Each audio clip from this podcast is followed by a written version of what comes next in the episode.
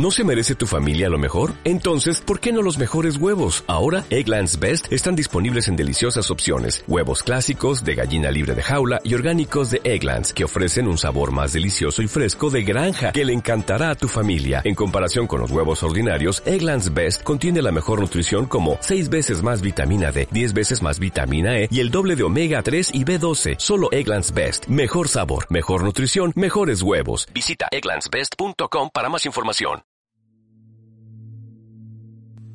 Hola, muy buenas a todos. Yo soy José Basso y os doy la bienvenida al capítulo 2 de Cuestión de Luces. Bueno, en primer lugar tengo que pediros perdón a todos porque llevo muchísimo tiempo sin grabar, pero es que la verdad es que no he tenido ganas.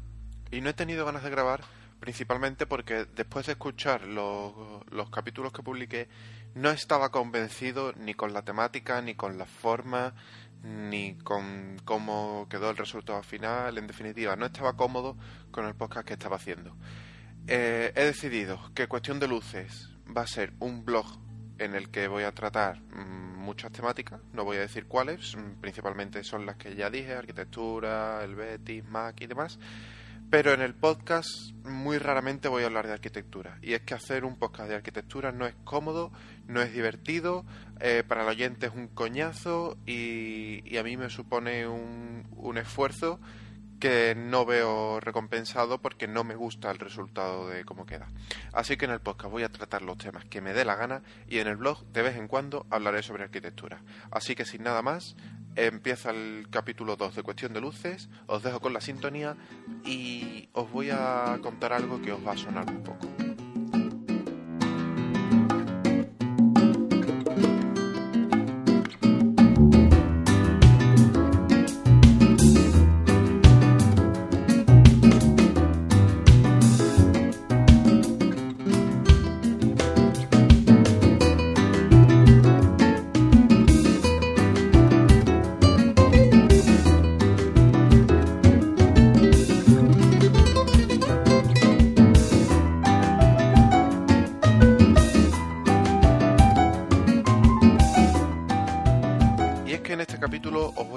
Como diría Emilcar, una historia maquera, que no es más que la mía, que mi propia historia maquera. Y es que he estado de vacaciones, entre otros ese ha sido el motivo de, que no haya estado grabando, y antes de irme de vacaciones me compré una iMac de 27 pulgadas. Bien, mm, os voy a resumir muy brevemente cuál ha sido mi aventura con el iMac. Eh, yo compré el iMac allá por principios del mes de julio. Bueno, es más, lo compré el iMac el día antes de que en España subiera el IVA. Por el por, por que me saliera más barato, evidentemente, porque al día siguiente iban a modificar los precios. Entonces yo me compré el iMac, pero eh, a la hora de seleccionar el teclado elegí el teclado con cable que tiene teclado numérico, porque no me voy a comprar un ordenador de 1800 euros para tener un teclado de portátil. Con lo cual, ¿qué pasó? Que el envío estaba previsto en una semana, pero al meterle el tecladito con cable, que Apple ya lo está dejando de lado y parece que lo va a descatalogar en breve, pues la, la, fecha de envío pasó de ser de una semana a cerca de un mes. Entonces a mí el ordenador me llegó cuando yo estaba fuera de Sevilla estaba de vacaciones, por suerte mis padres estaban aquí y lo pudieron recoger ellos. Bueno, pues me llega el ordenador un lunes, un lunes que me parece que caía en 26 de julio. Y el día 27 Apple presenta nuevos iMac. Ya estaba yo viendo rumores desde, desde Asturias, que es donde estaba yo de vacaciones, eh, con una conexión 3G, vi que había rumores de que iban a salir nuevos iMac y dije, bueno, pues vamos a ver qué presentan y una vez que lo haya visto, pues ya veremos qué me interesa hacer, si lo cambio y pillo el nuevo o me quedo con el que tengo.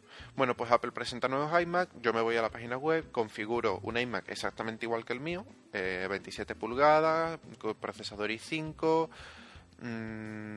4 GB de RAM, bueno, no me acuerdo ahora mismo todas las configuraciones que había. El único cambio era que el mío tenía o tiene una gráfica de 512 megas y el nuevo iMac que había presentado Apple tenía una gráfica de 1 GB. Yo dije, joder, una gráfica de 1 GB está interesante la cosa. ¿Qué pasó? Que al configurarlo, la diferencia de precio, de precio eh, me suponía 250 euros más. Así que mandé a tomar por culo el nuevo iMac que había presentado Apple y me quedé con el que ya estaba en Sevilla, que yo aún no podía ver, no podía estrenar. Bueno, pues está mi iMac en Sevilla. Mi iMac acompañado de un iPod Touch, que aunque sé que los van a remodelar en breve, por aquello de que los regalan por ser promoción de vuelta al cole, pues he pillado un iPod Touch que me ha salido por 20 euros. Mm, sé que van a presentar nuevos iPod Touch con pantalla retina, cámara y demás, pero bueno, yo me tenía que comprar el ordenador ya porque iba a subir el IVA, así que no pasa nada, me quedaré con un iPod eh, del siglo pasado si si es necesario. Bueno, pues a lo que iba. Eh, yo vuelvo a Sevilla después de la Campus Mac, que no voy a tratar el tema de Campus Mac en este podcast porque no tengo más palabras que decir, ha estado de putísima madre. Mm, no sé si me animaré a escribir algún comentario en el, en el blog, pero bueno, si no, si habéis seguido mi Twitter o el Twitter de Campus Mac o cualquier Twitter de cualquiera que haya estado allí, habréis visto que el evento ha estado bastante, bastante bien.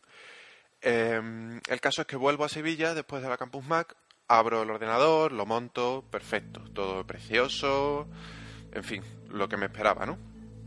¿Cuál es mi sorpresa? Que en la caja, mm, o sea, me mandan dos cajas, una grande con el iMac, el Mighty, Mighty no, perdón, el Magic Mouse, el teclado con cable, eh, no sé qué más venía en la caja, bueno, todas las cosas que, suelen venir, ¿no?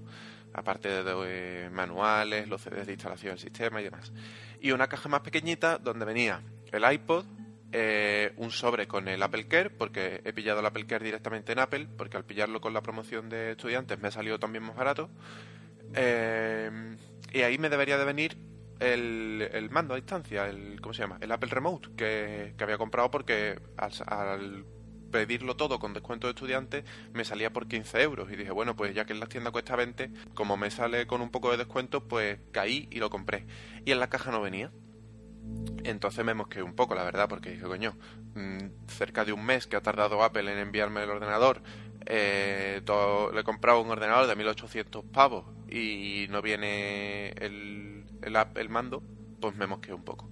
Total, que llamo a Apple, me lo coge un chaval, le explico el caso, digo, mira, he comprado un, iMac, me llegó el día 26 creo, hoy lo he abierto porque estaba de vacaciones, no lo podía abrir antes y no viene el, el mando, el Apple Remote. Me dice, vale, pues espera un momento, voy a consultarlo con la empresa de transporte, total, que me pone en espera. Al rato vuelve y me dice, mira, la empresa de transporte me dice que ha entregado cuatro productos en dos cajas, mira bien en la caja, porque la, caja del Apple Remote es muy pequeña y puede que no la hayas visto. Y digo, no, no, la caja yo la he vaciado ya entera y ahí no viene. Lo que sí te digo es que por una esquina la caja viene rota y entonces no sé si por ahí se ha podido caer. El agujero en la caja es muy pequeño, no creo que se haya caído por ahí, pero bueno, podría ser. Dice, vale, pues tenemos que abrir una investigación con la empresa de transporte y cuando sepamos algo te avisamos. Digo, vale, perfecto. Total, que cuelgo. A los dos días, no había tenido noticias de Apple, vuelvo a llamar, me lo quejo una chavala muy amable, que la verdad que me atendió muy bien, muy bien. Y le, cuento lo mismo. Digo, mira, llamé el otro día, me dijeron, le vuelvo a contar todo el caso, me dijeron que me iban a llamar cuando supieran algo, no me han llamado y no sé si, si se sabe algo. Me dice, vale, pues espera un momento, que voy a hacer una consulta a ver si te podemos enviar un mando nuevo ya. Y yo digo, ah, pues mira, de puta madre. Total, me pone en espera y cuando vuelve dice, mira, eh, no, no te puedo garantizar que te podamos enviar el mando, te lo tengo que consultar, te, llamo luego cuando sepa algo. Digo, vale, perfecto. Esto fue a las 12 de la mañana, pues sobre las dos y media de la tarde me llama y me dice que, me envían un mando nuevo, que yo ya he esperado mucho tiempo y que ellos me mandan un mando nuevo y ya ellos se apañan con TNT para aclarar el tema del mando que se ha perdido. Así que digo, vale, pues perfecto. Mm, muchísimas gracias y, nada, vamos, contentísimo con, con el servicio de atención al cliente de Apple.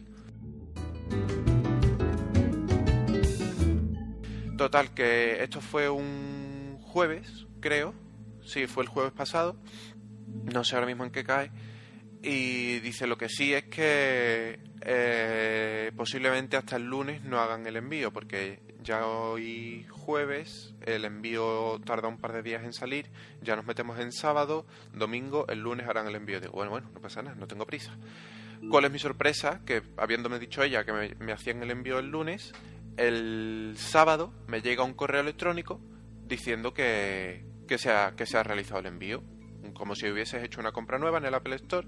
De hecho, es una cosa que me mosquea un poco y no sé lo que va a pasar, me mandan como si fuera una factura. No es una factura, no es la factura de Apple, pero sí me mandan como la carta de confirmación del Apple Store por internet en la que pone Apple Remote, precio 15 euros creo, total a pagar 15 euros. El envío se ha realizado.